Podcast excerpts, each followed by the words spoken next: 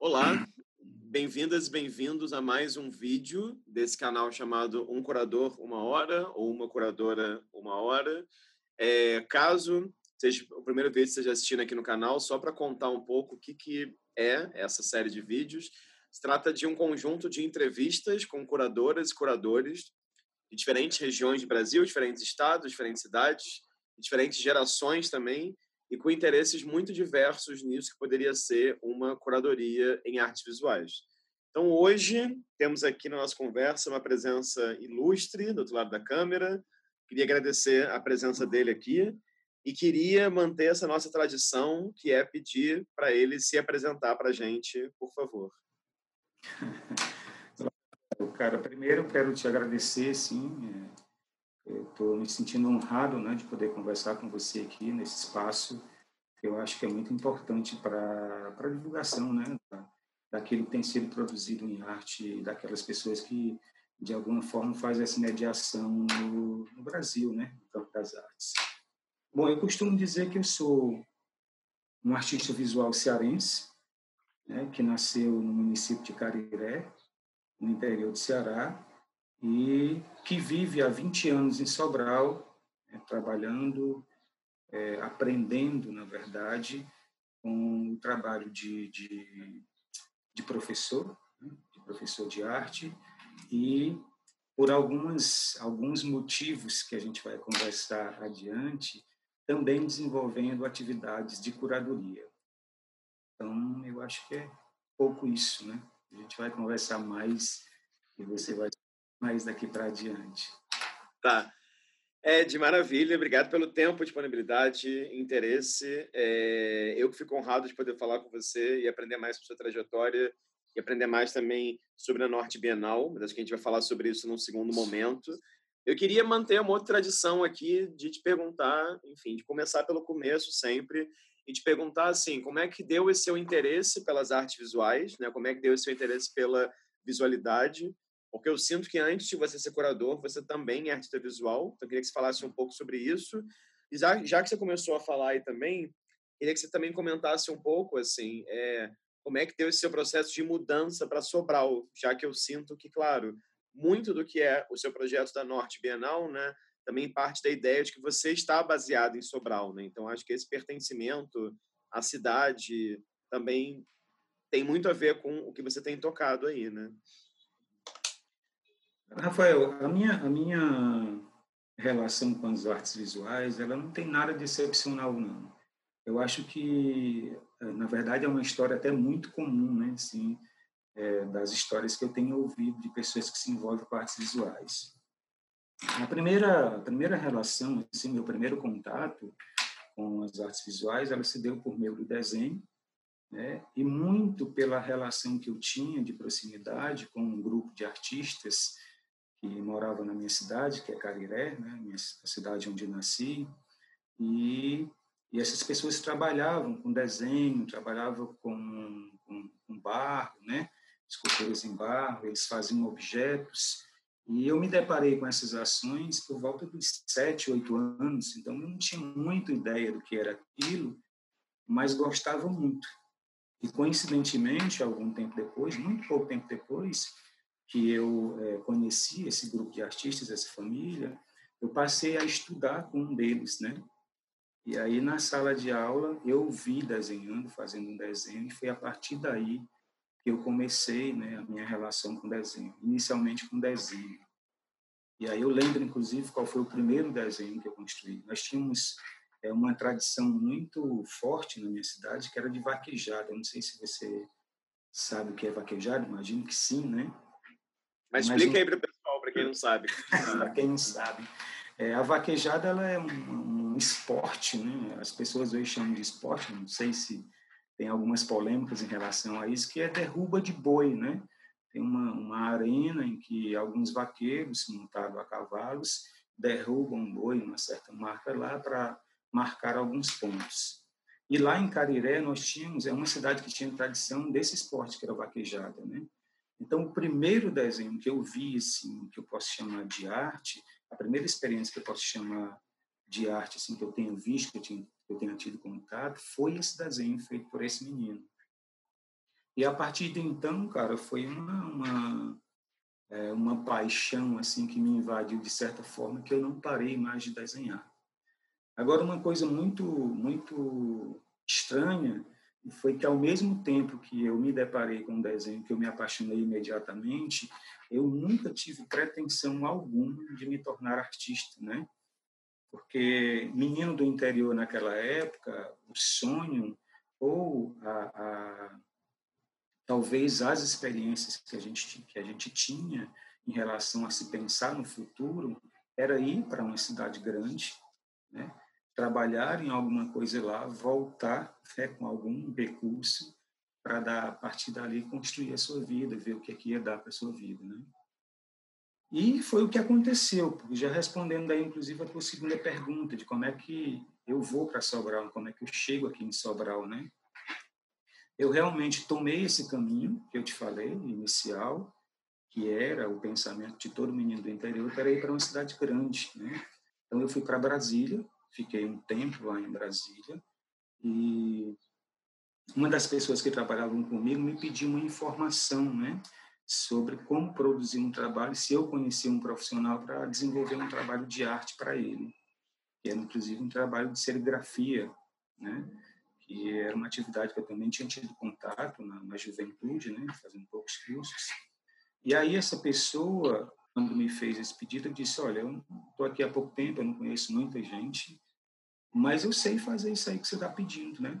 Eu não sou profissional, mas eu posso fazer e a partir daí você avalia e vê se, se, se lhe serve, né? O fato é que eu desenvolvi essa atividade e essa pessoa me disse: É, isso aqui foi você que fez, né? Duvidou um pouco assim da, eu disse, foi sim, não prestou não, né? A pergunta assim imediata que surge, ele disse, cara, ficou muito bom. Eu não entendi ainda o que é que você está fazendo aqui, né? Por que é que você não vive disso, né? Eu estou, inclusive, precisando desse, desse serviço, assim, que é um serviço que, não, na época, não era uma coisa muito comum, as gráficas, né? Ainda eram aqueles, aqueles é, aqueles ateliês de serigrafia, que eu nem sei se existe mais hoje, mas na época era uma coisa comum. E aí ele, eu passei a ter uma, uma relação de proximidade com essa pessoa, que era um dos meus chefes, né? Lá em Brasília, estava ainda chegando, então fui fazendo tudo que aparecia ali para ganhar a vida mesmo. E aí teve um momento da nossa conversa que ele disse, Ed, cara, eu quero te dizer uma coisa, espero que você não fique chateado comigo, mas eu acho que você deveria voltar para o Ceará estudar né, e conhecer um pouco mais desse seu trabalho e, cara, tomar um outro rumo, porque isso aqui tem futuro para você, né? E aquilo me tocou, assim, de, de, de uma maneira tão, tão inusitada, cara, porque eu não tinha interesse nenhum em trabalhar com aquilo, né? Eu achei que aquilo ali, como todo mundo na minha cidade e no interior naquela época, achava que aquilo ali era uma coisa que não tinha futuro algum, né? E aí eu fiquei pensando nisso. O fato é que eu voltei para minha cidade, para o interior, e pouco tempo depois da minha volta, eu fui morar em Fortaleza. E aí, em Fortaleza, eu tive algumas dificuldades né, para encontrar trabalho, enfim. E aí, uma outra pessoa me procurou e fez a mesma pergunta, né?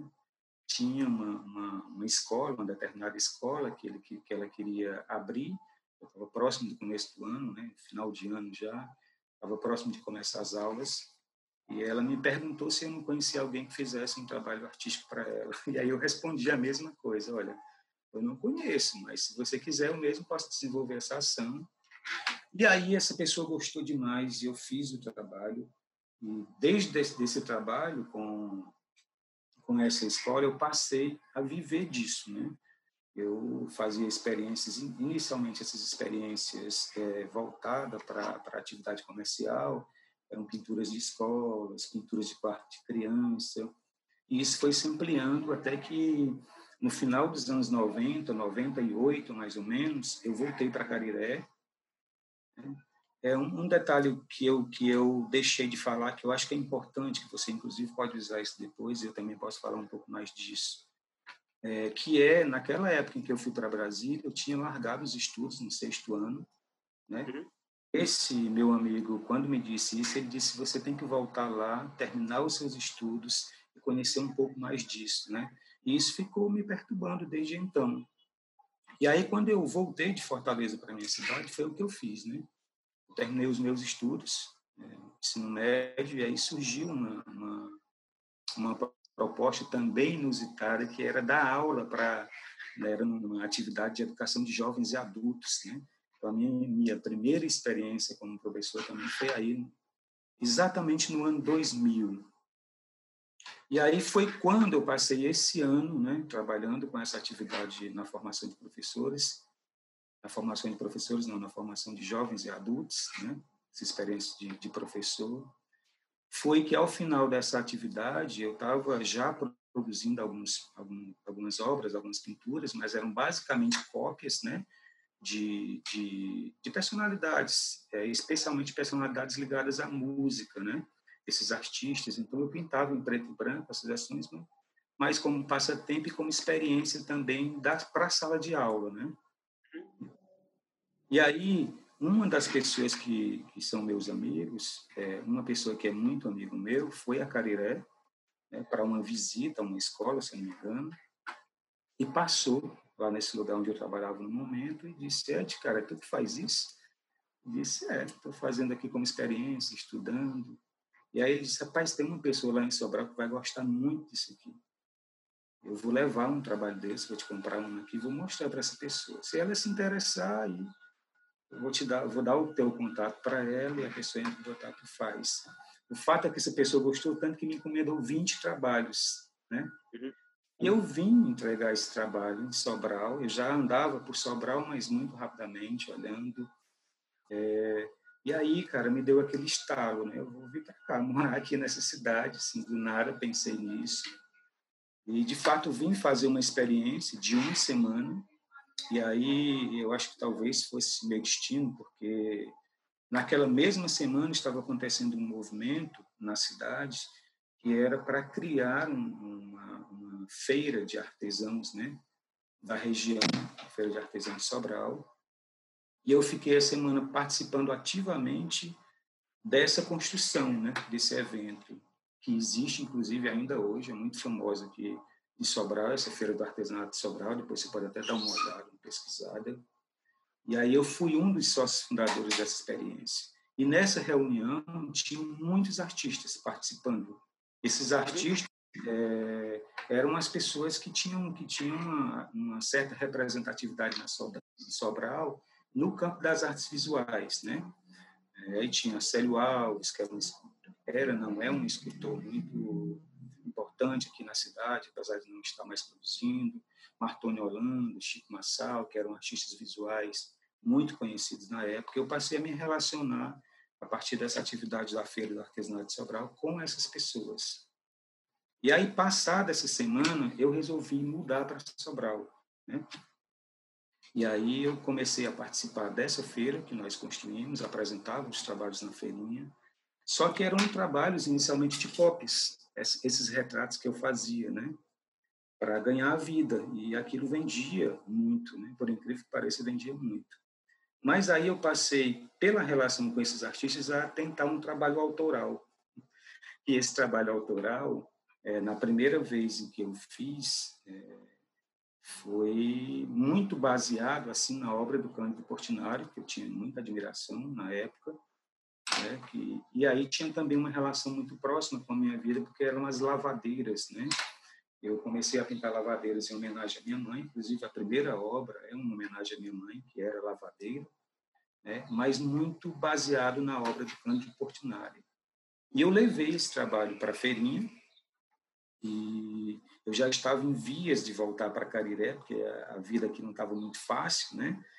E sem experiência, sem nenhuma atividade também profissional é, em vista, enfim, aí eu fui para a última participação lá na feirinha e, por obra do destino, o secretário da Cultura Local passou na feirinha no momento em que eu estava me despedindo do pessoal e comprou a obra, né? Quando eu cheguei para pegar a minha obra, a, pessoa que tinha ficado lá me disse, olha, o Veveu, que era o secretário de Cultura na época, passou aqui e levou a tua obra, cara. E disse te conhecer, né? Que tu fosse lá na secretaria amanhã, porque queria ouvir de você é, os passos que você tomou para construir a tua obra. E aí, ao invés de ir embora, né, no dia seguinte, eu fiquei em Sobral e fui é, realmente para essa entrevista lá com o secretário da Cultura da época, que era o Veveu Arruda, e conversei por horas sobre esse trabalho. Né? E naquele dia ali eu decidi que eu tinha que ficar, tinha que espernear um pouco mais e tentar construir uma história por aqui.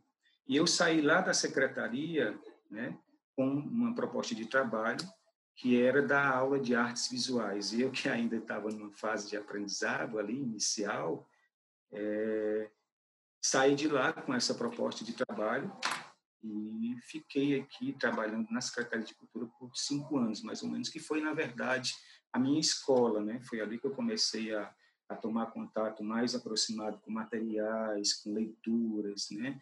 E a experiência do ensino, Rafael, você deve saber bem disso, ela te faz pensar a tua atividade de uma outra forma, né? E aí essa essa oportunidade de trabalho também me trouxe outras oportunidades. Primeiro, a oportunidade de ficar em Sobral, que foi quando de fato me firmei, né, na cidade de Sobral. E a partir dessa ação nas oficinas de artes visuais que eu realizei pela Secretaria da Cultura, que era ligado também a uma ação do governo do estado, eu comecei a me relacionar né, com outras pessoas da cidade e foi também nesse momento que eu comecei a enveredar pelo caminho da educação, né? Quando eu estava ministrando essas oficinas, eu fui convidado também a participar de um outro projeto na cidade que era ligado à educação. E foi quando eu comecei a trabalhar também com arte e educação. Mas a minha a minha vinda a Sobral se deu por esse viés aí, né? Primeiro experimental e depois por esse convite assim, de forma inusitada, mas eu acho que foi coisa do destino, né? Queria que você falasse talvez um pouquinho mais sobre o seu trabalho hoje em dia como artista. Porque, por exemplo, quando eu olho o seu Instagram e olho na internet trabalhos seus, eu vejo muita pintura, muita coisa que pensa a cor, muita coisa que pode dialogar, de certa maneira, com uma certa ideia de cubismo, digamos assim. Alguns trabalhos que pensam, assim como as lavadeiras você falou, mas que pensam alguns elementos se, se poderiam ser relacionados a uma certa ideia de identidade, entre largas aspas, né? Assim, regional ou mesmo do Ceará ou do norte do Ceará? O meu trabalho, ele está, ao meu ver, né, assim, de maneira muito intuitiva, ligado ao cubismo. E aí talvez quando a gente for falar das imagens você entenda um pouco melhor isso, porque a minha relação com o cubismo se deu de, de, de determinada maneira. É, eu, como eu te disse inicialmente, tinha uma intenção muito né, é, muito clara de que eu queria ser retratista. Então, retratista para mim naquela época era quem pintava com técnica, com, pintura, com, tinta óleo e na técnica realista, né? Ou hiperrealista. Então, a minha intenção era essa. E como eu desenhava muito bem e já estava né, iniciando ali o processo de pintura também nessa vertente é, realista para pintar retrato, eu me deparei, né, porque eu ignorantemente não conhecia o que era cubismo, né? Era uma coisa nova para mim, por incrível que pareça. Eu me deparei com o trabalho do Pablo Picasso. E aí, eu, na minha ignorância, eu disse: Pô, esse cara pinta esse monte de coisa aqui, né? É, não sabe pintar, fica fazendo essas coisas e dizendo que é arte, né? E as pessoas compram isso. Pois é, eu cheguei a dizer isso, né?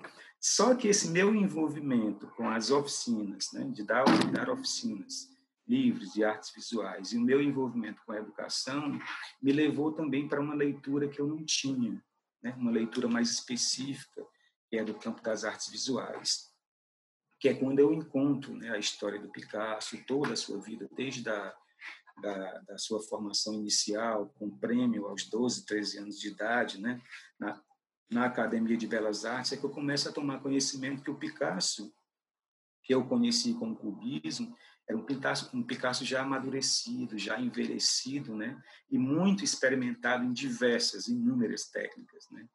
Então eu começo a me apaixonar pela história do cara que eu odiava de início, né? E aí o encontro com o Pablo Picasso, por essa experiência da leitura, por esse viés da leitura e com o Cândido Portinari, me levou para essa experiência que eu chamo mais é, de cubismo, apesar da, da minha pintura hoje ela se distanciar um pouco disso, né, e se aproximar ao mesmo tempo pelas linhas, mas ela ela foi muito carregada por essa experiência da, da, da linha, né, do fragmento, da ideia de você é, pensar o espaço bidimensional fragmentado. Né? Mas isso foi seguindo, eu fui experimentando outras leituras e foi me influenciando por essas leituras. É, muitas leituras ligadas ao, ao, ao, expressionismo, por exemplo. Talvez você não tenha tido acesso aí pela internet, porque era uma época que não se tinha internet. Eu não divulguei muitas experiências, né? O contato que as pessoas têm, que o público tem com o meu trabalho, é muito mais para essa experiência mais aproximada do cubismo, né? E aí os temas que eu abordo desde o início, como eu disse para você, é um, é um tema só, na verdade, é uma figura só que eu tento, né? E aí talvez a proximidade com o cubismo é colocar ela em várias é, possibilidades de leitura, né? Que é a lavadeira. Então o termo lavadeira hoje ele está mais ampliado porque é, ao contrário do que as pessoas possam imaginar, né, assim, a lavadeira é uma figura do interior cearense, sim, é uma, é uma, figura emblemática do interior cearense, muito pobre, né, que faz dessa atividade de lavar roupas o seu meio de vida, de ganhar a vida.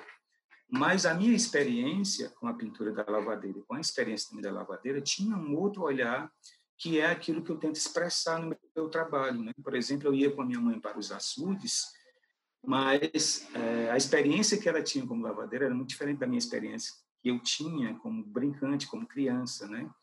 Então, eu não encarava aquilo como trabalho, para mim aquilo era diversão. Então, aquele azul imenso ali da água, do, misturado com o céu, né?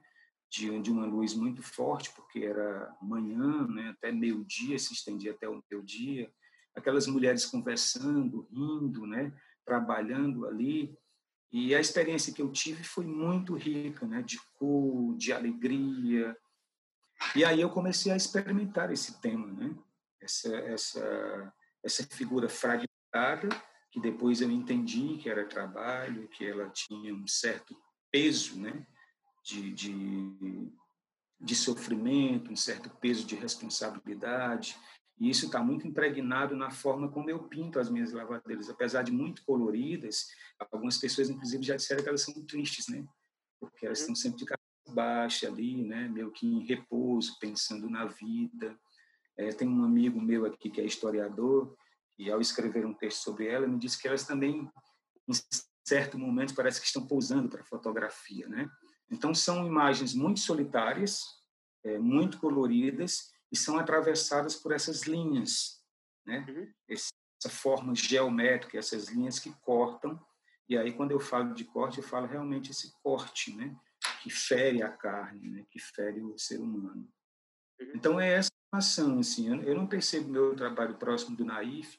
Aliás, eu acho até que é, um pintor naif hoje em dia talvez nem exista mais, né? Se existe... Exatamente, é. Isso, porque de, de alguma maneira ele foi influenciado, né, por qualquer coisa sim. que seja. Sim, sim. E hoje com a internet, né? Então é um pouco isso, assim, o meu trabalho. Ele tá, não sei se, se ele pode ser definido como cubismo, mas ele está está muito próximo dessa dessa linha cubista pelo a, a, as linhas, né, que cortam todos os planos ali, o geométrico que constrói a forma também. Mas eu me orgulho de, de, de, pensar que estou fazendo cubismo, né? ainda que um cubismo é, muito distante daquelas referências que a gente gosta de ter, mas caminhando uhum. para encontrar, sabe, esse viés. Uhum, uhum. Agora, Ed, já que você falou tanto sobre educação, eu queria te perguntar se você acha que é a educação que te leva para o lugar da curadoria. Porque tem uma coisa na sua apresentação, no seu currículo, uhum. que eu acho muito bacana. Você se auto-intitula artista, curador, produtor, educador. E quando eu fui olhar o seu currículo, tem experiências de que você produziu algumas exposições. E se eu tive a impressão correta, você também lidou com as, com as exposições de modo educacional. E depois tem experiência que parece que você começa a assinar a curadoria. E daí, vendo seu currículo também, se eu entendi corretamente, você foi estudar português, né? Você foi estudar letras. E agora que você está estudando formalmente artes visuais na universidade, não é isso? Sim. Então, então, eu queria assim, te perguntar sobre esse triângulo, digamos assim, essa, esse ir para a universidade, né? Você acabou de falar há poucos minutos atrás que, sei lá, nos anos 90 você tinha feito até o sexto ano, então você voltou a estudar, foi trabalhar com jovens e adultos, então como é que esse, essa entrada na universidade mudou ou não a sua relação que acontecia paralelamente com a educação? E queria te perguntar se isso que te levou a esse lugar de ser curador, né? de tornar-se curador e produtor de exposições, né? Como é que se deu isso? Enfim, se você desde o começo se intitulou como curador ou se de repente alguém te intitulou como curador, enfim. Uhum. São, foram várias perguntas numa só, eu sei, mas é assim, mas o primeiro interesse era entender essa relação universidade, educação, curadoria, assim. Não, tranquilo, mas eu acho que deu para entender bem. Eu não tenho dúvida, é, Rafael, de que a educação foi que me levou para a curadoria. Não foi somente a educação, mas o primeiro passo, eu não tenho dúvida que foi é, a educação. Inicialmente, para só para não me fechar muito nessa resposta assim muito rápida, eu queria só te, te, te situar de algumas coisas assim que aconteceram nesse início, né, de, de, de lido com a educação. Quando eu fui trabalhar na educação, eu ainda não não tinha é, iniciado esses estudos universitários, né? Porque como eu te disse, eu não tinha interesse nenhum nisso. E aí eu fui trabalhar com arte educação, mas a arte educação daquela época também não era algo dentro da sala de aula. Então nós não tínhamos a obrigatoriedade de estar ou cursando ou com algum curso superior. Né? Eram atividades é, realizadas fora da sala de aula, no contraturno, que também eram muito parecidas com as oficinas livres que eu trabalhava. Né? Só que a partir desse momento eu recebi alguns convites para é, fazer falas sobre artes visuais na universidade. Uhum. Né? Eu tinha, como te disse, alguns amigos, muitos deles professores universitários aqui em Sobral, e eles me faziam convites para falar dentro da aula deles sobre artes visuais, ou sobre um artista específico, ou sobre uma técnica que ele, que ele, que ele estivesse falando, né? nas aulas geralmente de arte e educação dentro da universidade, do campo da universidade. E aí isso me despertou uma coisa assim, né? Mais ainda, enveredar um pouco a leitura também para esse campo da arte e educação. Né? O fato é que, dado alguns anos dessas experiências, né, com o município, é, ministrando oficinas no contraturno, e essas experiências de fazer falas na universidade, eu recebi um outro convite de trabalho que foi do, do é, do Escritório Regional de Educação de Ensino Médio, aqui da região, que atendia é, todas as escolas né, da região norte, de uma região específica aqui, eu não, não lembro agora se era só região norte, mas eram todas as escolas de ensino médio é, da região da região. Então eu fui convidado para ministrar oficinas para professores né? Esses professores é, eram professores de escola que davam aula, aulas de arte e educação no ensino médio e que a CRED, a CRED 6 no caso, tinha a obrigatoriedade de formar. E eu fui convidado para compor um, compor um quadro dessa, dessa regional para dar aula de artes visuais, porque lá já tinha um profissional que dava aula de teatro, outro de dança, outro de música, e faltava esse das artes visuais. Né? E aí eu fui. E foi lá, nesse escritório regional, que a pessoa me disse, Ed, porque na época era uma, uma contratação direta, né? não tinha as coisas dos concursos não eram assim tão frequentes, não existiam assim rapidamente, eram difíceis. Ela disse: eu preciso que você me traga, né, as suas comprovações de estudo, né, o seu certificado de ensino superior e, isso, e as suas documentações para a gente fazer a sua contratação, né, como professora regional, que era a CRED 6. E aí eu ri, né, nesse momento, e disse para ela, não, mas eu ainda nem tenho ensino superior, eu só ministro oficinas de artes visuais, e ela tomou um susto, né, porque eu vinha desse percurso de falas na universidade, eu vinha dessas experiências de educação no, no município, e ela disse, rapaz, você tem que correr imediatamente para fazer isso. Né? Uhum. Eu vou segurar aqui, mas você tem que dar conta desse seu trabalho, porque o seu trabalho é importante e a gente tem muita carência desse trabalho. E aí aquilo que eu tinha pensado inicialmente, né, como artista, de ser somente retratista, foi me levando cada vez mais para esse campo da educação. E aí eu começo é, um curso que era o que tinha na época, a minha intenção era fazer artes visuais, mas eu acho que o primeiro curso que está acontecendo é esse agora, né, aqui em Sobral.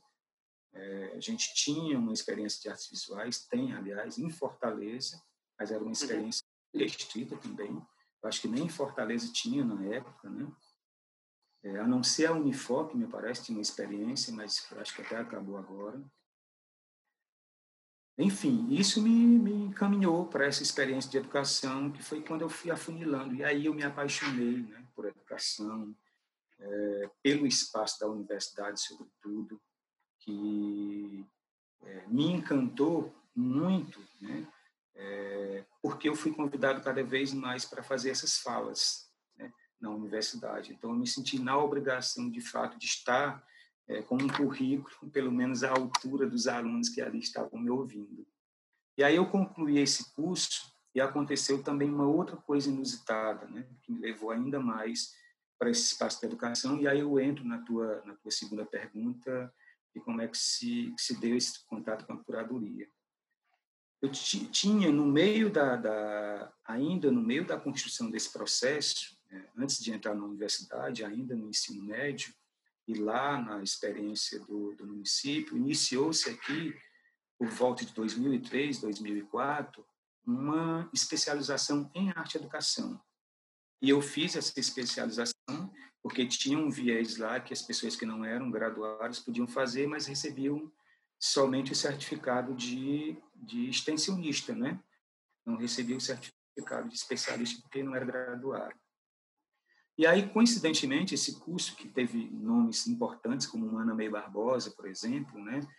É, alguns nomes importantes de Fortaleza, Roberto Galvão, Herbert Rolim, pessoas que estão muito ligados, muito diretamente da, com a pesquisa em arte e com a curadoria. Né? Uhum. Foi que comecei a tomar contato com esse, com esse tema, com esse título, que não me interessava na época, mas eu também desconhecia. Né?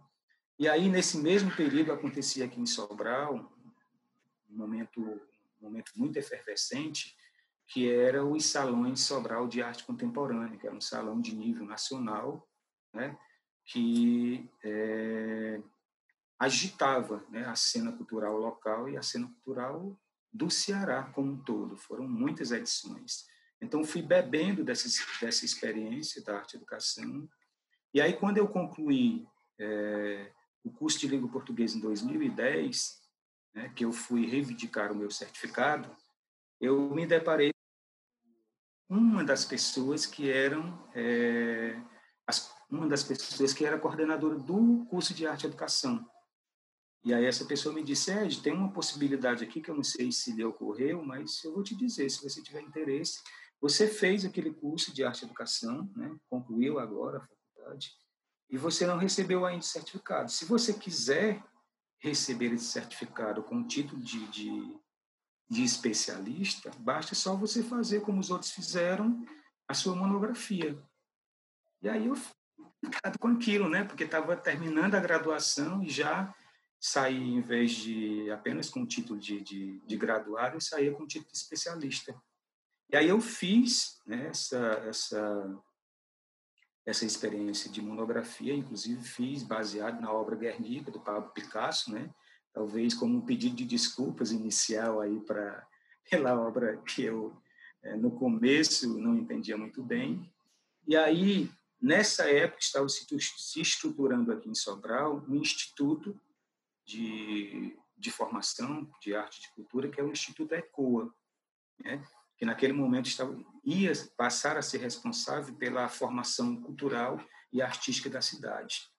E esse e esse e o presidente do instituto na época era o Roberto Galvão, que é um artista de renome, um professor renomado também aqui do, Ceará, e ele me convidou para trabalhar com ele nesse projeto, porque fui aluno dele, né, na, na, no curso de especialização em arte e educação, e ele me convidou para fazer parte da equipe dele e coordenar né, o, núcleo de curadoria e ação educativa do Instituto. Então, foi a uhum. primeira vez que, formalmente, né, eu recebi, esse, foi por isso que eu passei a, a me intitular como curador, mas daquelas experiências ligado ao Instituto. Né.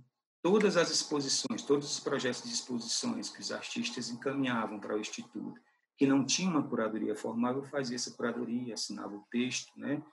E, paralelo a isso, também assinava o educativo, né? Então, eu, eu fazia essas duas experiências, essas duas mediações. É, mas antes, eu antes disso, assim, por conta da efervescência cultural do lugar, de Sobral, eu tive diversas experiências de curadoria, mesmo sem me intitular curador, né? por aquilo que eu te disse, que é o outro viés, que era a carência de alguém que pudesse pensar né, para além da montagem da exposição. Né?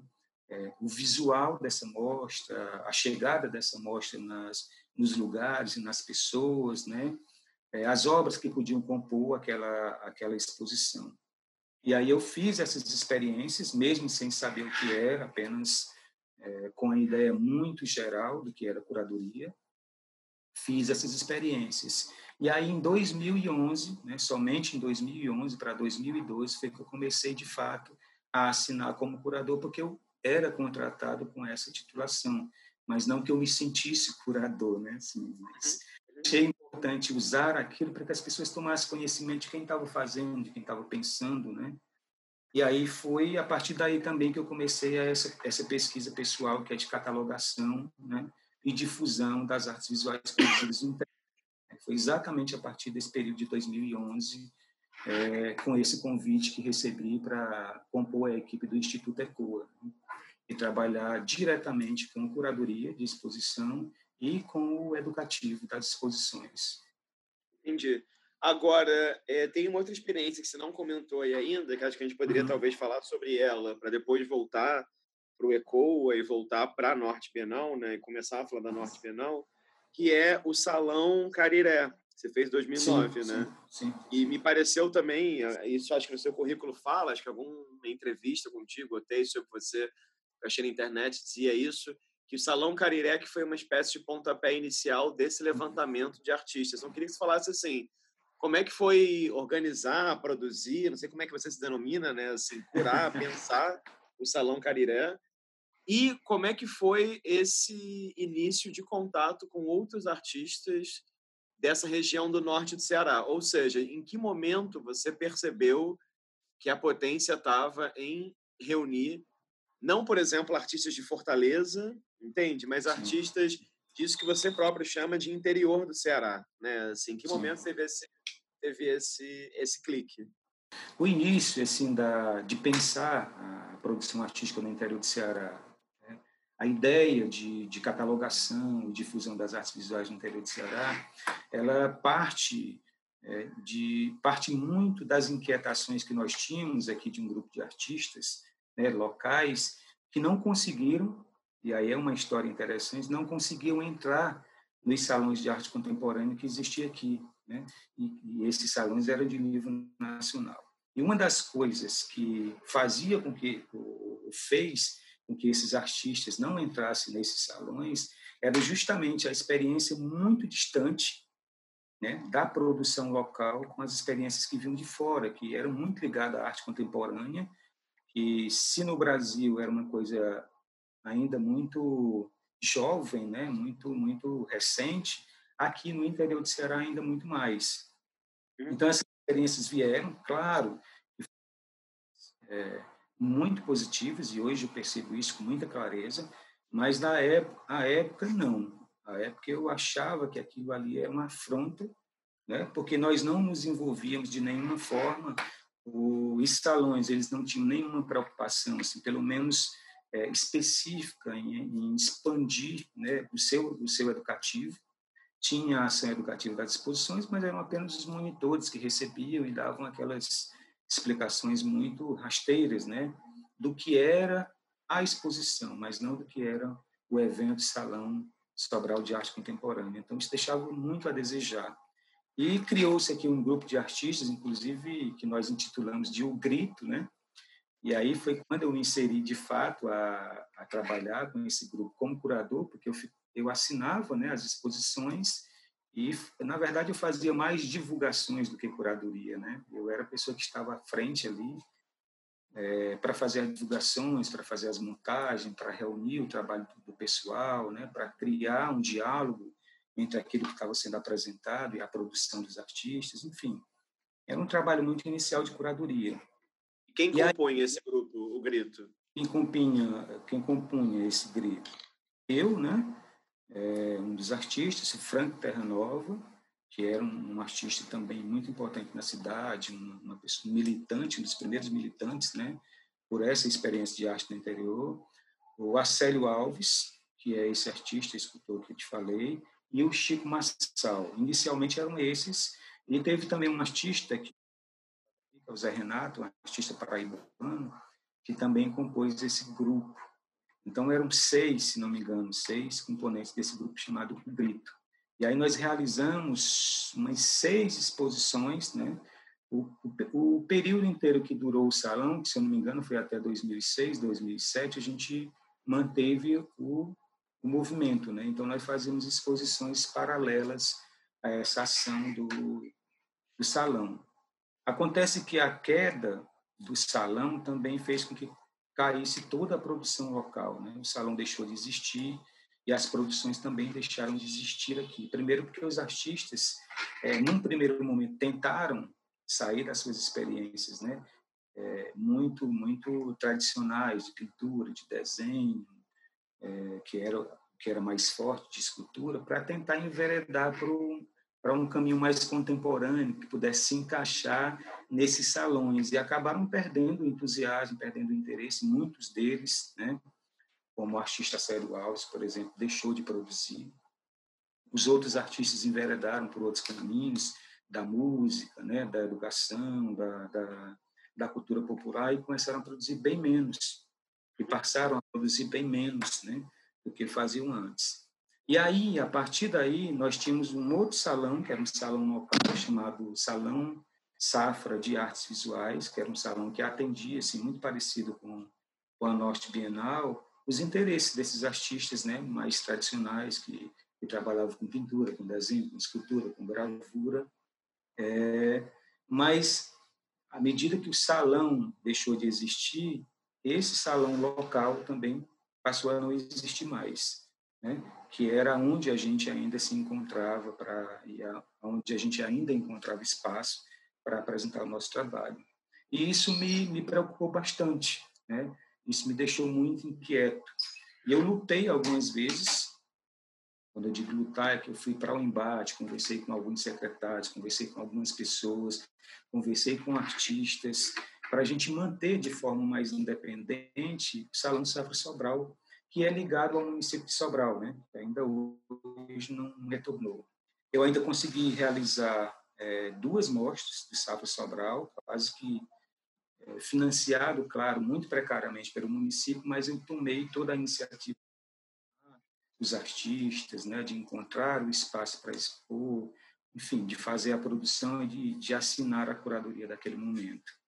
Uhum. E aí comecei a pensar, bom, a gente precisa criar um espaço que naquele momento eu chamei de alternativa, que é uma palavra que eu não gosto muito hoje, mas naquela época foi uma, uma palavra que eu usei, né, um espaço alternativo, que nós pudéssemos continuar existindo, né, como artista, continuar se encontrando e continuar podendo apresentar esse trabalho.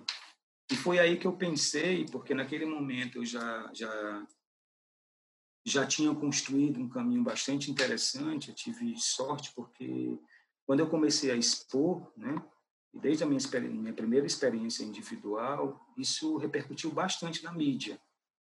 Então, você, um menino aqui do interior do Ceará, passa é, no jornal que é a Globo local aqui, né? sai no jornal escrito com uma crítica elogiosa, né? porque as críticas locais como não são críticas é, é, é, especialistas em, em, textos de arte, eles fazem críticas elogiosas, claro, né? Então isso repercutiu muito, o meu nome ficou muito conhecido aqui na região, né? E aí isso repercutiu também no município em que eu morava, que era Cariré, e eu fui convidado para fazer uma exposição de inauguração de uma de uma sala da Secretaria da Cultura, né? Porque não existia Secretaria de Cultura lá e passou a existir. Eu fui fazer é, uma exposição de inauguração. E aí aquilo foi ali que deu esse clique, né? Que eu podia começar por Cariré, começar agradecendo ao meu município, né? Dando esse retorno, criando por lá essa experiência, que era uma experiência de salão, né? Experiência muito parecida com o que eu estava vivendo aqui em Sobral, eu queria aquilo para minha cidade. Então eu realizei, inclusive realizei no pátio de uma escola, né? É, uma chamei de Salão Careira de Artes Visuais, em que eu selecionava artistas somente de Cariré. Né? E aí reunia artistas da sede e dos distritos, né, das localidades que compunham ali a cidade. E aí eu fiz essa parceria com a escola, porque nós não tínhamos galeria, né? E eu tinha muito próximo essa relação com a educação.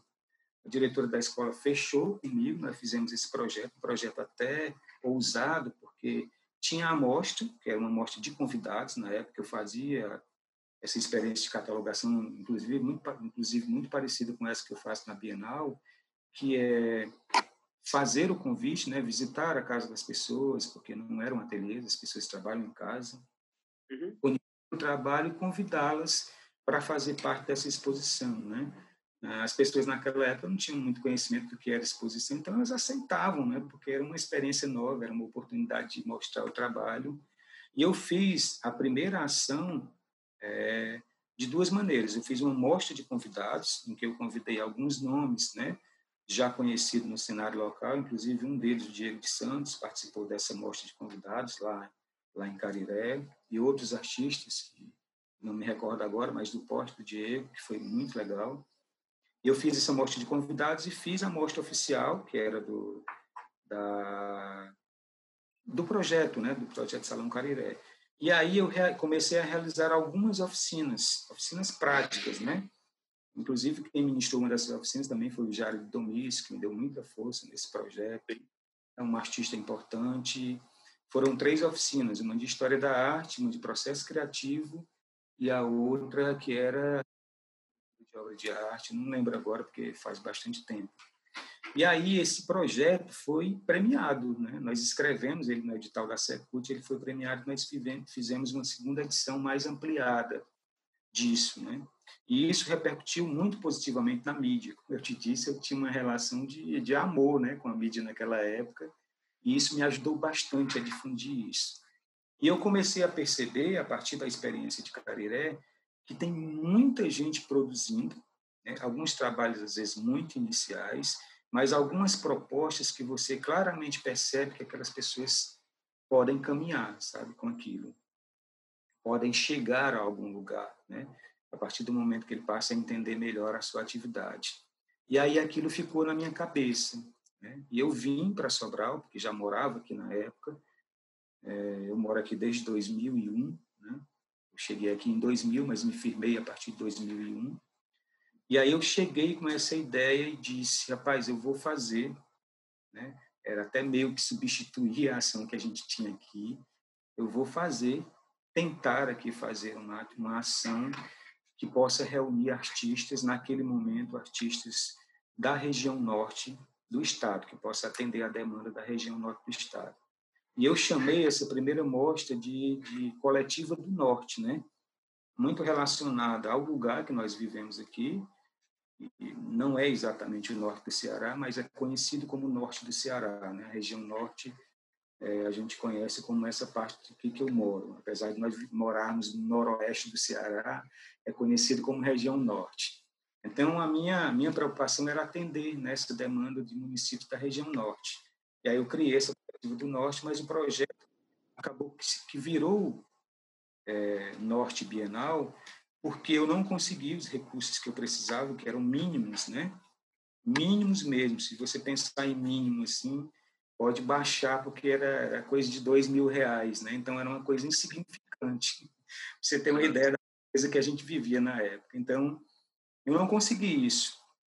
E aí eu comecei a por conta dos estudos, por conta das leituras, né?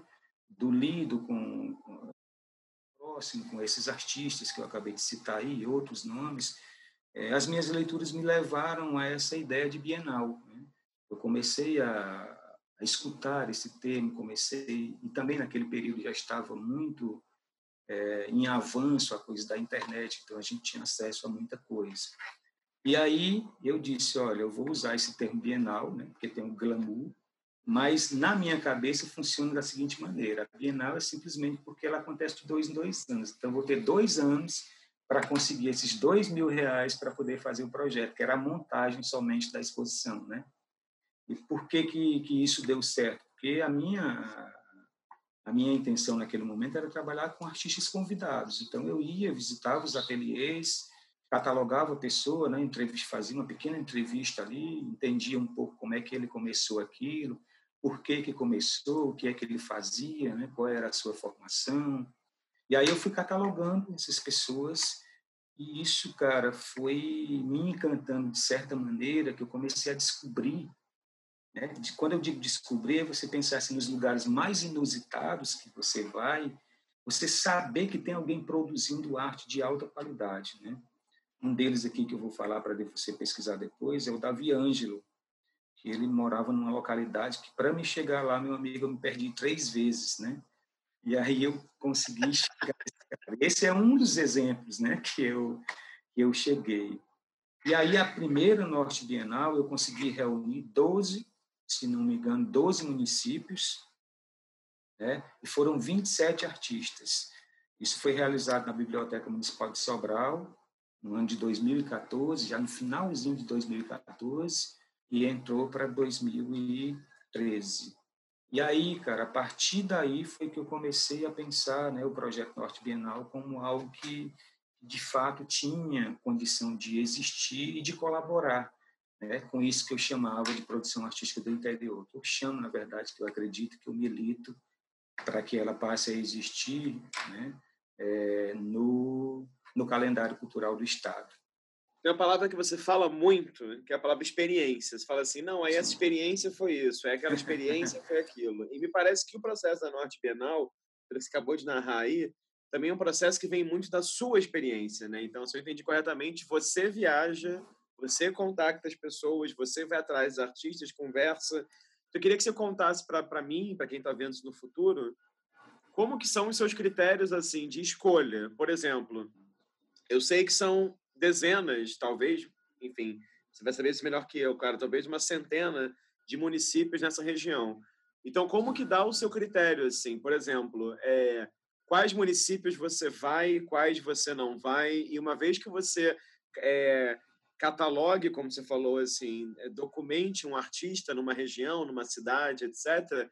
Como que você chega à conclusão que você tem que convidar aquela artista e não aquele outro artista, né? Porque eu acho que isso me parece que é o mais complexo, porque, por exemplo, como, se eu entendi corretamente, não é uma chamada aberta que as pessoas se inscrevem, como você vai até os artistas, a curadoria ela é sua, a pesquisa ela é sua, tudo passa pela sua experiência, como é que você consegue criar critérios que deem conta de uma diversidade tão grande, entendeu? Isso inicialmente, é, Rafael, não era um problema, viu? Não foi um problema, ao contrário, era até facilitava o meu processo. Mas hoje, com, a dimensão que o projeto tomou, é um, realmente um problema. Inclusive, alguns artistas já me, me questionaram sobre esse processo seletivo, né? Não só alguns artistas, mas alguns curadores também. E aí eu, eu, eu, respondo sempre o seguinte: como é que se deu inicialmente, antes de responder essa questão? Eu comecei a, a trabalhar também, aí vou usar novamente a palavra experiência, comecei também a ter uma outra experiência de ensino superior. Né? Eu passei a, a assumir uma cadeira do PAFO, a Universidade Estadual Vale do Acaraú, aqui em Sobral, em que eu ministrava as aulas de arte e educação. E eu passei a viajar para esses municípios, para outros municípios como eram, como eram atividades, né, aliás, é, aulas de arte e educação, então a primeira pergunta que eu fazia era: tem artista visual aqui na cidade, né? E aí eu sempre pedi uma audiência com esses artistas, porque eu ficava dois, três dias no município, então eu tinha tempo para conversar com o artista, né? Enfim, conhecer um pouco do trabalho dele. Inicialmente, o que me interessava era a catalogação mesmo, era saber né, o que essas pessoas estavam fazendo, como elas estavam fazendo, quais eram as suas dificuldades. Enfim, aquele, aquela, aquela conversa bem é, de mesa de bar mesmo, né? Só conhecer um pouco a história do sujeito e escrever, né? Catalogar aquilo pensando em algum momento fazer essa experiência de, de exposição. E aí eu comecei a perceber que cada município, a partir do olhar de Cariré, tinha muitas pessoas que produziam, né? algumas na sede, outros nas, nas localidades. E aí aquele me interessou de uma maneira especificamente. Né? Primeiro, é, registrar esses artistas e mostrar o trabalho deles. Então, é, geralmente eu, eu conversava com um, dois artistas, né? E aí eu é, montei a primeira experiência baseado nessas primeiras conversas, que foi muito fácil, as pessoas a quem eu convidei aceitaram de imediato, e foram apenas 12 municípios, né? Mas eu acho que as obras passaram de 50 obras, se não me engano, a produção. Acontece que na segunda edição, que a gente já, já tinha ganho, ganho uma repercussão bastante interessante, e eu já tinha catalogado quase uma centena de artistas quando a gente chegou na segunda edição, né? 2016, é, né? 2016, já tinha catalogado, acho que bem próximo de uma centena de artistas. Eu comecei a me preocupar com isso. E como eu criei um parceiro, né? Tinha um parceiro na época que era é, o Centro de Educação à Distância, o SED, ele é, me pediu que eu fizesse, como era uma instituição pública, que eu fizesse um edital aberto, né, para ter o apoio deles. E aí foi que eu comecei a olhar esse problema que você me colocou agora, de, de como é que eu ia fazer para catalogar esse pessoal, né, já que era uma mostra de convidados. E aí o que, que eu fiz? O que é que me interessa, assim, o que é que me direciona para isso que eu chamo de catalogação? me interessa envolver nesse projeto de exibição, né, mais do que exibição das obras, mas exibição pública é, de pessoas, né, que alguns não se intitulam artistas, de profissionais que trabalham com alguma experiência de arte visual, né, com alguma experiência de arte visual no interior do Ceará. E aí algumas experiências são muito iniciais, outras experiências estão num processo bem encaminhado, né? e outras experiências são consolidadas. Né? Por exemplo, para essa quarta edição da Norte Bienal, tem um nome que eu descobri agora, que vai participar com a gente, que me honrou demais, que é o Sérgio Gurgel. Você deve ter falado, né? Você deve saber quem é o Sérgio Gurgel, não sei se você conhece, mas se não conhece, deveria conhecer, porque é um cara é, que tem uma visão muito ampliada do, do, da experimentação com arte. E aí, é, por terem esses três níveis aí, né, eu tenho me preocupado muito em apresentar é, a cada edição 40 municípios do interior. Então, eu seleciono primeiro os municípios, né? Eu vou trabalhar com esses municípios X. E nesses municípios eu vou buscar os artistas, né? Agora, mais fácil pelas redes sociais, eu encontro boa parte deles, converso, falo da experiência do projeto e tenho feito, tentado fazer o processo seletivo muito mais baseado é, em duas coisas. Primeiro, né, naquilo que estou querendo apresentar, por exemplo, se lá a experiência mais forte é de pintura, né, então eu vou buscar os artistas da cidade, nem sempre é o mais representativo, e aí eu vou ver os outros municípios Quais são os municípios que mais trabalham com pintura? Quais são os que mais trabalham com desenhos, que mais trabalham com escultura, para não ficar só pintura, né? Ou só desenho, só escultura. É certo que dentro dessas vertentes específicas tem pessoas que trabalham com pintura e com pintura, né?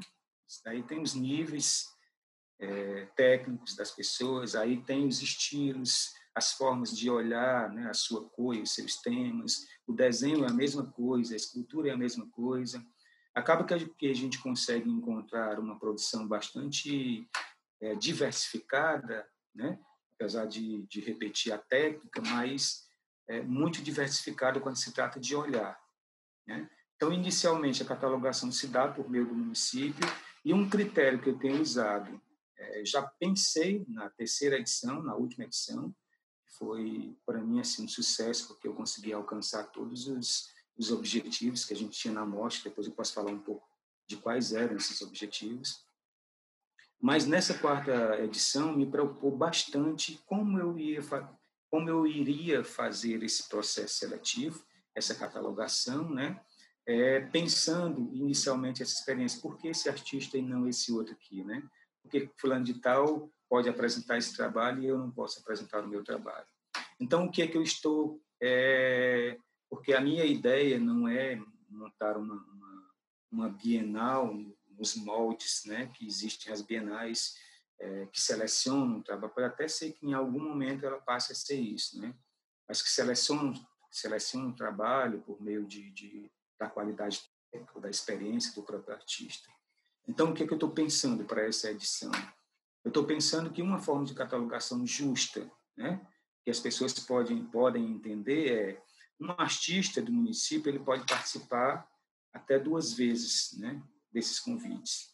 Na próxima edição, esse artista ele pode até é, apresentar seu trabalho, dependendo se o outro artista convidado não não aceitar o convite, né, ou não estiver preparado para aquela experiência, ou se outro município não se é, se candidatar a essa a essa vaga. Então, eu acho que é um processo justo, sabe? Pelo menos inicialmente, já que a gente trabalha com uma amostra de convidados e aí cuida, claro, trata diretamente com a generosidade dos artistas, porque eles custeiam, né, o envio das obras, é, custeiam às vezes até o, o, o retorno dessas obras. Então a gente não tem esses gastos. Eu acho que é justo a gente ser pelo menos honesto com esses artistas e dizer, olha, a gente precisa né, dar um limite para, para as participações, porque tem outros artistas, são 184 municípios que eu quero né, alcançar todos, e a partir de alcançar esses 184 municípios, ficar né, sempre trabalhando com uma ideia de giro. Né? E aí, a cada nova edição, outros municípios aparecem, outros artistas aparecem, né? até que a gente encontra aí uma solução melhor para difundir o trabalho que está sendo produzido aqui no interior. Mas é o que eu tenho pensado ultimamente. Eu não sei se atende às expectativas de todo mundo, mas é é uma coisa que, que demanda um certo esforço, né? Eu costumo dizer que sou uma equipe de um homem só, eu sou o coletivo eu, né? Então eu sou eu sou eu, produtor, curador, montador, entendeu? Então, essas experiências é que têm me formado. Né? Isso me ajuda muito a pensar o que é uma montagem de exposição, me ajuda muito a pensar o que é curadoria. Né? E uma coisa que eu descobri com esse processo é que a, a demonização né, da figura do, do, do produtor cultural, né? e que se aproveita do trabalho dos outros para se dar bem. Algumas pessoas perguntam, tem cachê? E aí eu vou com aquela minha ladainha todinha, né, contar a minha história, para ver se a pessoa se emociona e chora e aposta no nosso trabalho. É um pouco isso, sabe? Eu queria saber de você, assim, como que é o financiamento da Norte Bienal e queria te pedir para você contar o que, que você acha que diferenciou cada uma das edições, né? Teve 2014, 16 e 18. Então, a pergunta mais burocrática, assim, onde aconteceu exatamente a exposição e, e, e como é que foi diferenciando uma para outra, né? Cara, essa pergunta ela é, ela é muito interessante, ela é fundamental, né? especialmente para as pessoas que nos escutam. É, eu tenho uma, eu tinha uma preocupação antes de responder a tua pergunta inicial, que era de é, legitimar, né, a experiência da Norte Bienal. Eu não queria, por exemplo, sair é, procurando parcerias baseada numa ideia de projeto, né, que, é, que, é, o que geralmente a gente faz. A gente tem um projeto e vai buscar os parceiros. Por isso é que a primeira exposição é, Norte Penal, que aconteceu em 2014, eu fiz literalmente com um real no bolso. Né? Estava literalmente com um real, eu era professor de, de ensino médio, e, e aí eu por ter essa experiência de arte e educação, eu fazia pequenas exposições na escola e comecei a pensar, né, para pensar em colocar em prática essa ação que era a Coletiva do Norte, né, já com esse nome Norte Bienal, é, num espaço em que eu queria realmente pensar né, algo, algo, não algo novo, mas algo que pudesse é, influenciar né, certas ideias de se pensar, é, de se pensar exposições, certas ideias de se financiar exposições, né? Porque aqui em Sobral a gente tinha nesse naquele momento da primeira Norte Bienal bastante recurso, né, para incentivo a mostras expositivas, mas as experiências locais sempre ficavam em segundo plano. Né? Então vieram experiências, por exemplo, a mostra Salvador Dali, né? Ela veio somente para o Ceará Depois, a partir de Sobral, foi que ela foi para São Paulo, se não me engano, né? Salvador da Bíblia Sagrada. Mas, tirando São Paulo, ela não veio mais para o Brasil. Significa dizer que nós tínhamos muito dinheiro, só que esse dinheiro não era investido aqui. Né? E nós, por outro lado, nós não tínhamos também, é justo dizer também isso, nós não tínhamos bons projetos, né? Bons projetos que pudesse, é, de alguma forma, abranger né? um, um, grupo de pessoas que, que eram financeiramente mais, mais é, enfim, financeiramente mais, mais confortáveis, né, para pensar essa parceria em algo, para investir é, como parceiro em algo que pudesse é, estar ligado a esse campo das artes visuais. E aí eu desenvolvi esse projeto basicamente sozinho, né? Por isso é que eu me, me, me vali um pouco da generosidade dos artistas, porque eu convidei a maioria desses artistas eram amigos, pessoas que eu conhecia, próximas a mim, né? E eu convidei essas pessoas para generosamente né, ceder a uma ou duas obras para eu montar essa exposição. A primeira exposição acontece na Biblioteca Municipal de Sobral, no da Costa, um espaço lindíssimo, né, que foi adaptado para receber essa exposição. E aí, cara, é, no final dessa exposição, eu recebi um, um cachê para montar uma outra curadoria, né, que era uma experiência da Safra Sobral. A partir da Bienal, é, o município resolveu montar uma edição da Safra Sobral de Artes Visuais, que eu fui o curador, né? E aí, como eu já tinha essa experiência de catalogação, eu fiz essa montagem basicamente em 24 horas, né? Eu liguei para as pessoas e fiz o mesmo convite que fiz para a primeira edição da Norte Bienal. Então, como é que se deu assim o pensamento a partir daí para esse financiamento? A minha ideia era é, estruturar o projeto, né, trazer qualidade para o projeto, isso a gente pensou a partir da segunda edição, em que a gente ligasse uma proposta de educativo dentro da exposição, porque inicialmente ela foi pensada somente como mostra, né, como mostra expositiva, para que nós pudéssemos inscrever, e aí é que a gente pensou a primeira forma de financiamento, escrever em editais. Uhum. Acontece que as coisas não acontecem do jeito que a gente imagina, né, assim, muito organizadamente. E por conta de muitas dificuldades que nós tivemos, essa ideia inicial de edital se perdeu um pouco. E aí, muito próximo, talvez três, quatro meses de, de, de acontecer a segunda edição, né? É, o que me salvou foi o fato de eu continuar dando aula pela universidade, continuar viajando e fazendo essas catalogações né, de artistas e de experiências ligadas às artes visuais. E aí eu busquei junto a, a, esse espaço, que é o Centro de Educação à Distância, outro espaço muito bonito também, né, com estrutura fantástica, de, de, de, estrutura fantástica física. Eu encontrei lá um parceiro que eu considerei naquele momento, que eu considerei naquele momento um parceiro ideal. E que ele disse, Ed, as pessoas não estão muito preocupadas com isso, mas eu vou apostar nesse trabalho. E ele me disse, o que é que você precisa? para realizar o projeto. Eu fiquei um pouco assustado porque realmente eu não esperava aquilo, né? Não esperava uma resposta como aquela. E aí eu disse, acho que até muito timidamente, que a gente precisa muito pouco, né? Basicamente o espaço, uma, uma boa divulgação e, se possível, a gente conseguir os cachês de das pessoas que vão ministrar as oficinas, que naquele momento eram três oficinas somente, né? Formato inicial. E aí disse, pois vamos fazer. Você vai fazer o seguinte, um ofício solicitando essa parceria, eu fiz esse ofício, fiz a, fizemos a parceria. O fato é que nós realizamos a exposição, né? Essa exposição repercutiu muito bem, muito bem. Só que, é, para mim, houve uma experiência é, muito positiva, como eu estou te dizendo, que a gente reuniu 37 municípios, foram 32, eu não, não, não, me recordo bem agora a quantidade exata, mas foram mais de 30 municípios.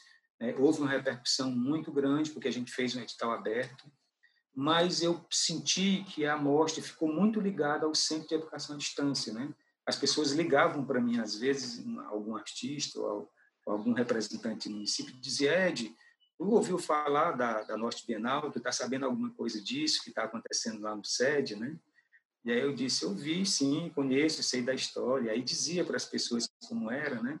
E comecei a perceber que faltava ligar o projeto a mim, né?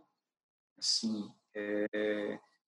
inclusive até para que as pessoas tomassem conhecimento de que esse projeto existia, que era um projeto de catalogação é, do trabalho de artistas visuais no interior, para que quando eu fosse buscar essas parcerias, a gente tivesse um material sólido, né, para mostrar que não fosse só uma ideia solta. E aí eu fiz, né, tirando essa experiência do projeto não não está ligado a mim é, como experiência, eu criei um portfólio, fiz um portfólio, tentei como podia, né, divulgar o máximo que pôs nas redes sociais, até que esse projeto chegasse a mim e eu pudesse, enfim, né, buscar uma parceria. E aí, na última edição que aconteceu na Casa de Cultura de Sobral, ela aconteceu de forma ideal. Né? Eu não consegui todos os parceiros que queria, mas o Instituto ECOA, que naquele momento estava sendo dirigido pela Luísa Sela, né? não está mais aqui, mas ela estava dirigindo o Instituto ECOA, ela abraçou a ideia né? e investiu um cachê muito pequeno, mas que foi muito importante para realizar para a realização especialmente visual né, do projeto. Nós conseguimos fazer um bom material gráfico, uma boa divulgação, e nós encontramos outros parceiros. Né? Eu não sei se pode dizer aqui na entrevista quais são esses parceiros, mas encontramos outros parceiros da, da escala privada, né? E aí esses parceiros entraram como, de que maneira, né? Eles eles custeavam as passagens e estadia de alguns artistas para vir para Sobral. Então, qualquer artista que queria vir, a empresa patrocinava a passagem dessas pessoas, né? É, para vir para essa exposição. Isso me ajudou muito, porque a minha intenção não era só montar a exposição, mas especialmente unir os artistas né, em torno de uma grande roda, para que eles pudessem se conhecer, conversar, trocar ideias, né, contatos, enfim, é, aprenderem juntos. E aí a terceira Norte Bienal, ela alcançou aquilo que eu tinha inicialmente como meta, que era realizar um ciclo de educativo, que na terceira edição nós tivemos seis meses de educativo, né? eram duas oficinas por mês, duas oficinas encontro, porque às vezes eram palestras, às vezes eram oficinas práticas, mas eram encontros ligados ao campo das artes visuais. Nós tivemos nomes bastante significativos aqui. Nós conseguimos ter uma palestra, né, que a nível dessas que eu te falei, que é uma palestra que envolve um tema mais, mais geral né, do campo das artes visuais, e realizamos a exposição finalmente com 40 municípios, que era a meta né, do nosso projeto. E aí veio gente do Cariri, veio gente do Centro-Sul, da Serra, de todo canto. Né? Foram ah, quase 50 artistas dessa vez, né? e quase 100 obras. Então, o financiamento se deu nesses primeiros momentos a partir de, de parceiros. Nós não entramos em edital em nenhum desses momentos. Para essa quarta edição, nós, é, é, nós colocamos o projeto para a seleção de dois projetos estaduais, aliás, de dois editais estaduais. Só que nós fomos estragados por essa pandemia. Né? E aí o projeto ficou um tanto quanto comprometido. O que me salvou foi essa não sei se é essa audácia ou essa coisa de ser metido, né? Mas eu comecei a fazer essas lives, porque estava uma moda danada aí, todo mundo fazendo live, e eu comecei a pensar aqui com os meus, os meus botões e disse, olha, eu acho que eu vou insultar aqui as pessoas, convidar as pessoas a conversar comigo sobre qualquer tema ligado às artes visuais aqui na rede, né? Enquanto passa essa tormenta, enquanto a gente melhora e, e vai para o campo físico. E foi o que aconteceu. Nós realizamos 22 lives, né? Falando de temas ligados às artes visuais. Só que nós dividimos esses temas de duas maneiras. Um deles é, estava mais ligado a esses temas específicos, e aí eu convidava aquilo que eu vou colocar aspas aqui, especialistas, né, numa área X, às vezes era pintura, e aí dentro da pintura algumas, é, algumas linguagens específicas, né, é, gravura, desenho, fotografia, história da arte, enfim, pesquisas acadêmicas, a gente conversava sobre tudo que estivesse ligado ao campo das artes visuais. E, a outro, e o outro ciclo de palestras, de, de lives, eram uma, uma, um ciclo de live que eu chamei de conversa de artista, em que eu convidei, convidei, convidava os artistas, todos eles, né, ou alguns deles que passaram pelas edições da Bienal, né? Para falar da sua experiência como artista e para falar também para falar também da experiência da Norte Bienal. E aí foi uma experiência bastante significativa, especialmente para mim, né? Porque eu passei a conhecer coisas e experiências que eu não conhecia, lidando aqui com as pessoas fisicamente. Né? E aí nós estamos no processo agora, nós conseguimos aprovar no edital Mecenas, só que é um edital de captação de recursos. E isso, em tempos normais, não é uma coisa fácil de acontecer, né? a gente captar esse recurso. Imagina nesse, nesse momento que a gente está vivendo de pandemia. Então, não é uma garantia que a gente faça essa captação né, de recursos. Mas nós, por termos esse histórico aí bem consolidado de experiências com a Bienal, nós já conseguimos é, chegar né, das pessoas, falar da, da, da, experiência da Bienal com mais propriedade, ser ouvido, né?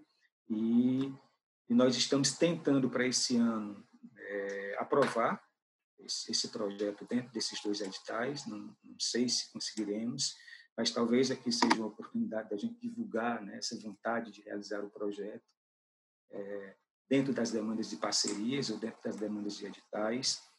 Mas nós temos já programado agora para o mês de outubro a exposição virtual, né, porque ela vai acontecer é, das duas maneiras. Primeiro, porque a gente não tem certeza se vai, se vai ter os espaços liberados até o final do ano para realização física.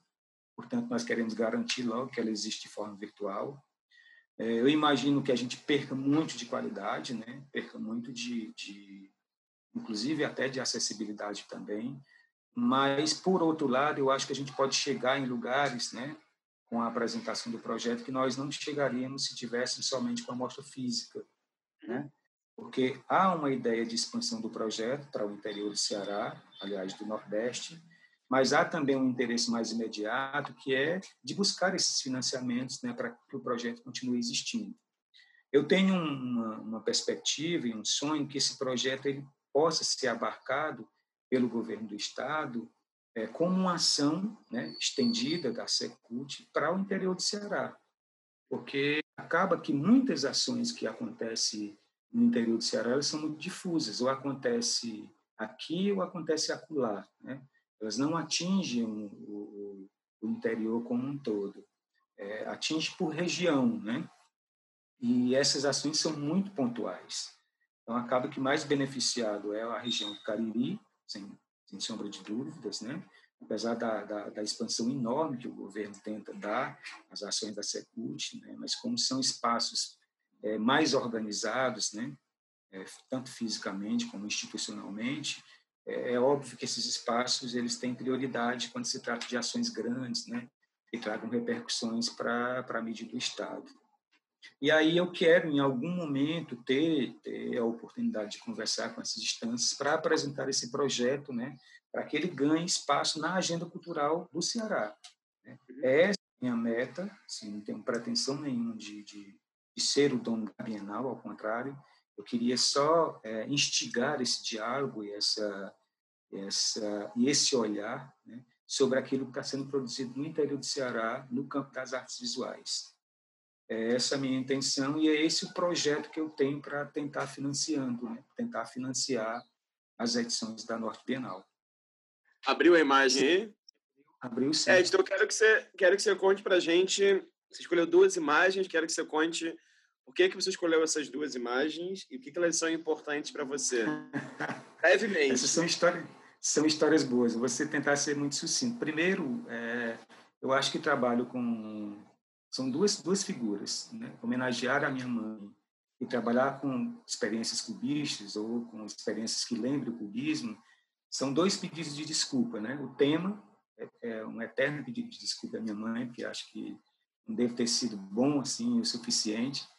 E ao Picasso, porque a essa obra especificamente, porque foi a obra, né, essa junto da as mulheres de Avignon, é, que eu vi pela primeira vez Picasso e deduzi, né, naquele momento que esse cara era um enganador, né, que ele estava enganando as pessoas e que ele não era artista coisa nenhuma. E aí eu comecei a pesquisar a vida do Pablo Picasso, me apaixonei profundamente, especialmente por essa série negra, né, que ele tinha. E esse projeto, esse, esse projeto aqui que ele que ele fez, ele tem várias vertentes, né, da Guernica, E foi o trabalho que guiou tanto o meu trabalho de, de, de graduação como o meu trabalho de especialização. Né? Foi o meu artigo da graduação, baseado nessa obra Guernica, e a minha monografia de especialização. Então, eu fiz diversas leituras dessa obra, a obra parada, assim, né, em dimensões bidimensionais, fiz ela em vídeo, uma versão em vídeo, apresentei ela em vídeo e, ap e apresentei ela somente em áudio. Então, eu peguei três versões dessa, dessa obra, que é Guernica, e transformei numa, monografia que foi resultado do meu projeto de especialização. Por isso que eu sou tão apaixonado por ela. Eu tenho esse arquivo aí guardado desde muito tempo. Não, maravilha. Claro, é bacana ver e também. Tem, e tem pérolas, viu, Rafael? Assim, quando eu apresentei esse trabalho, antes de, do trabalho final, né, eu apresentei em algumas aulas, é, na construção do projeto, eu fiz algumas aulas na Universidade Estadual Vale do Acaraú e apresentei para os em algumas salas de pedagogia, do curso de pedagogia.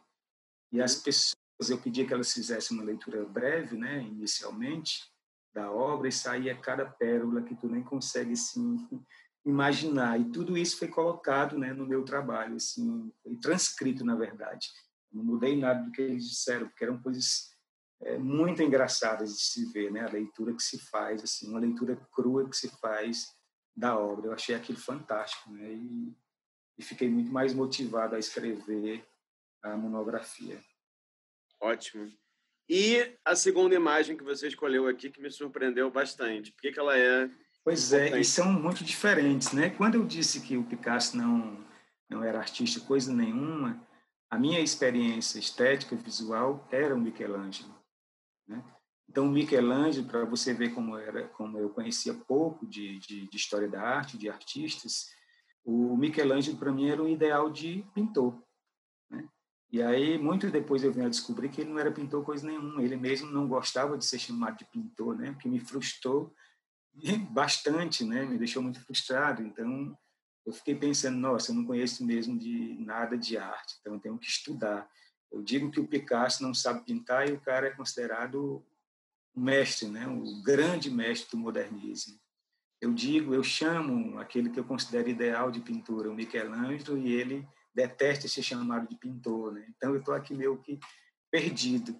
Mas essa obra especificamente era ainda aquela minha experiência inicial de me tornar é, retratista. Né? Então, Michelangelo era esse ideal de pintor para mim, naquele momento. Essa obra especificamente me, me, me instigou a te mandar, porque foi uma, uma eu arranquei de uma Bíblia, de uma igreja, que lá em Fortaleza ainda, né, somente para pintar e depois devolver né, muito rapidamente. E acabou que eu trouxe, tenho essa imagem até hoje. Tomara que as pessoas lá não, não vejam essa, essa, essa gravação, senão vão saber, lógico, que fui eu que tirei. Mas eu achei essa história muito interessante porque eu carrego até hoje essa imagem comigo e tenho uma, uma, uma intenção muito ainda gritante, latente em mim, de fazer uma leitura desse trabalho, né? que é a família sagrada do Michelangelo, que eu não conhecia também? Conhecia muito pouco na época da obra do Michelangelo, eu sou muito encantado com o trabalho dele até hoje, mas essas duas obras, elas se chocam e se complementam em mim por conta disso, né? Um eu entendia naquele momento que não era artista coisa nenhuma e que depois por isso eu vinha me apaixonar por ele, pela obra dele. Tanto é que eu, é, o meu trabalho está ligado ao cubismo de alguma maneira e ao Michelangelo por, por esse referencial inicial, né? Ele era o meu ideal de pintor e depois eu vim a descobrir que ele não é pintor, né? Apesar da, das imagens dizer o contrário, né? Ele mesmo se intitulava escultor e não pintor e fez isso quase que obrigado.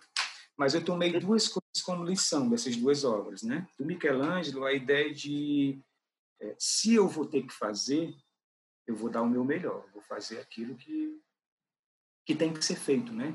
Fazer o melhor que eu posso fazer. E isso eu tento fazer, sabe, com os meus projetos. Tento fazer nos meus projetos pessoais como artista e também como curador, como produtor, é ter essa seriedade naquilo que eu estou fazendo. E o Picasso é essa ousadia, né? Que eu busco na obra dele de dizer é, para além da imagem, para dizer um tanto mais do que a imagem está dizendo, né? É contar uma história para mim mesmo. Eu consegui entender essa história na tela, mas permitir que as pessoas criem as suas narrativas, as suas histórias, é, permitir inclusive que elas não gostem, que elas critiquem. Eu acho que essas duas obras elas se complementam em mim, sabe, por essa experiência assim, muito é, naturalista né, do ser e da vida e a visão muito irreal, é, indiferente da vida ou não, né? É, eu já ouvi gente dizer que, a, que o cubismo é mais real do que o realismo, então eu não sei bem dizer. Mas essas obras se completam em mim por isso. Né? Um, porque eu negava e acabei me apaixonando, e outro, porque eu tinha como ideal né? e acabei me afastando completamente disso. Ótimo, muito bom, Ed, muito bom e ao mesmo tempo muito bacana porque, claro, né, assim, Picasso obviamente olhou para Michelangelo também, então tem uma Sim. uma coisa aí. Picasso também, por mais ser um pintor uma relação de desconstrução da forma, tem muito de clássico nele também, né? A obsessão muito. dele com Velázquez, a obsessão dele com a forma humana. Então, ele é um moderno, digamos assim, bem atento e bem eclético, na verdade. Ele de nenhuma forma tem uma produção radical, digamos assim, né? Então, uhum. eu acho que realmente faz todo sentido, assim, tanto com você quanto com a própria trajetória do Picasso.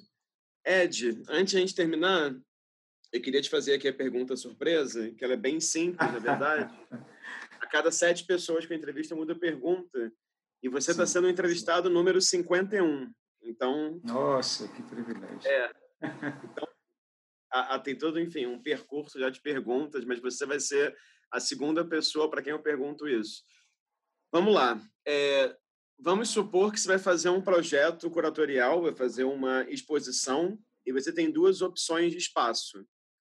Ou um espaço, como a gente costuma chamar, cubo branco, né? um espaço feito para receber uma exposição, ou um espaço que é uma coisa X que nunca foi feito para fazer uma exposição e que seria que intervir nesse espaço. Né?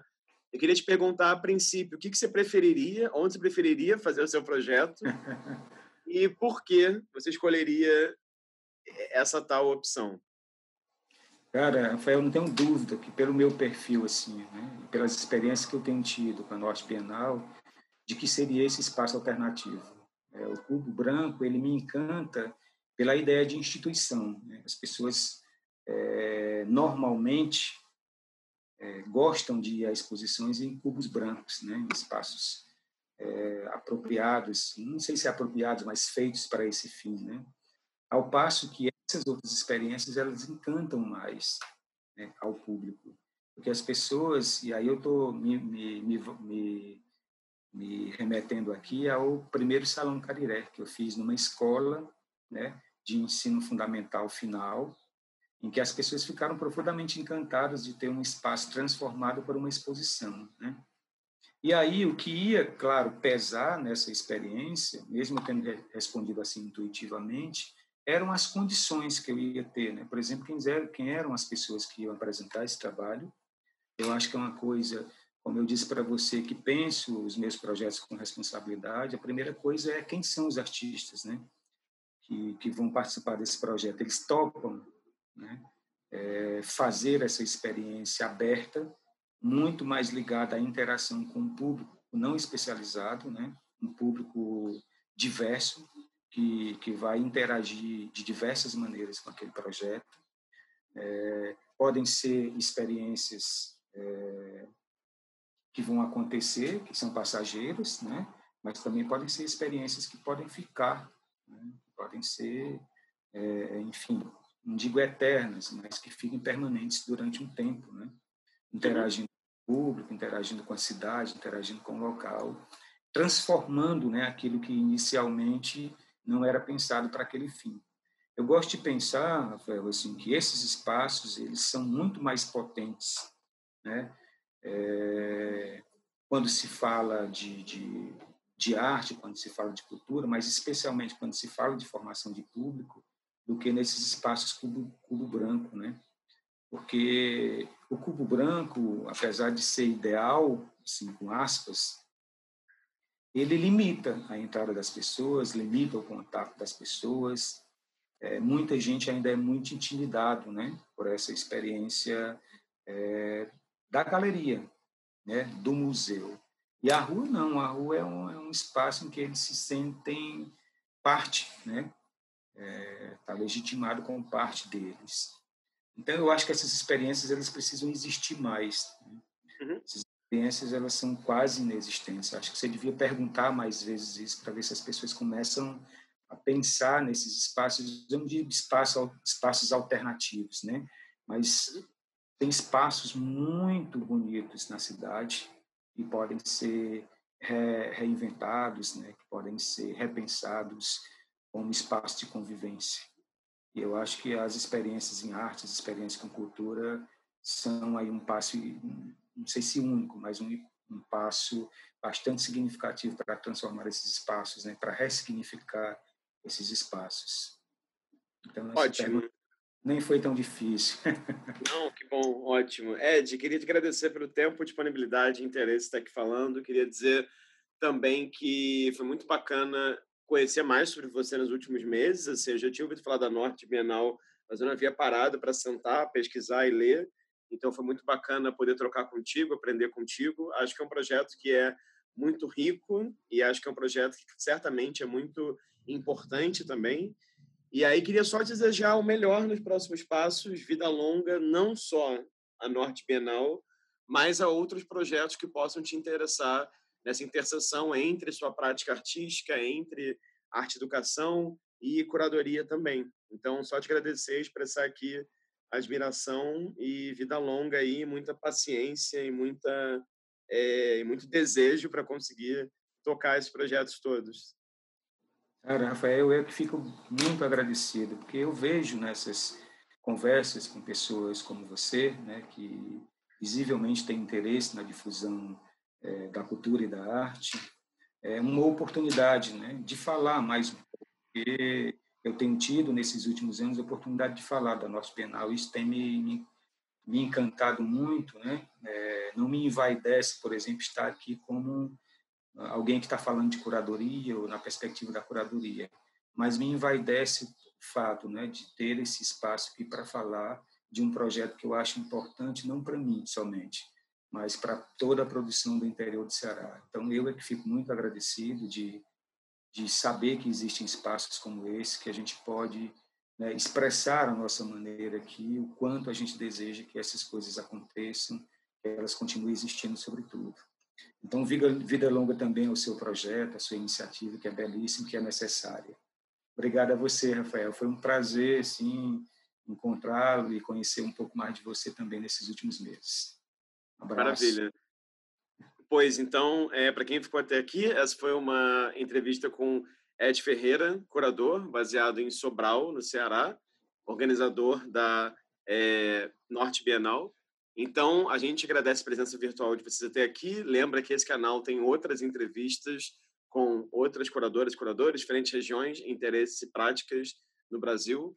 Então é isso. Obrigado e até uma próxima entrevista aqui também.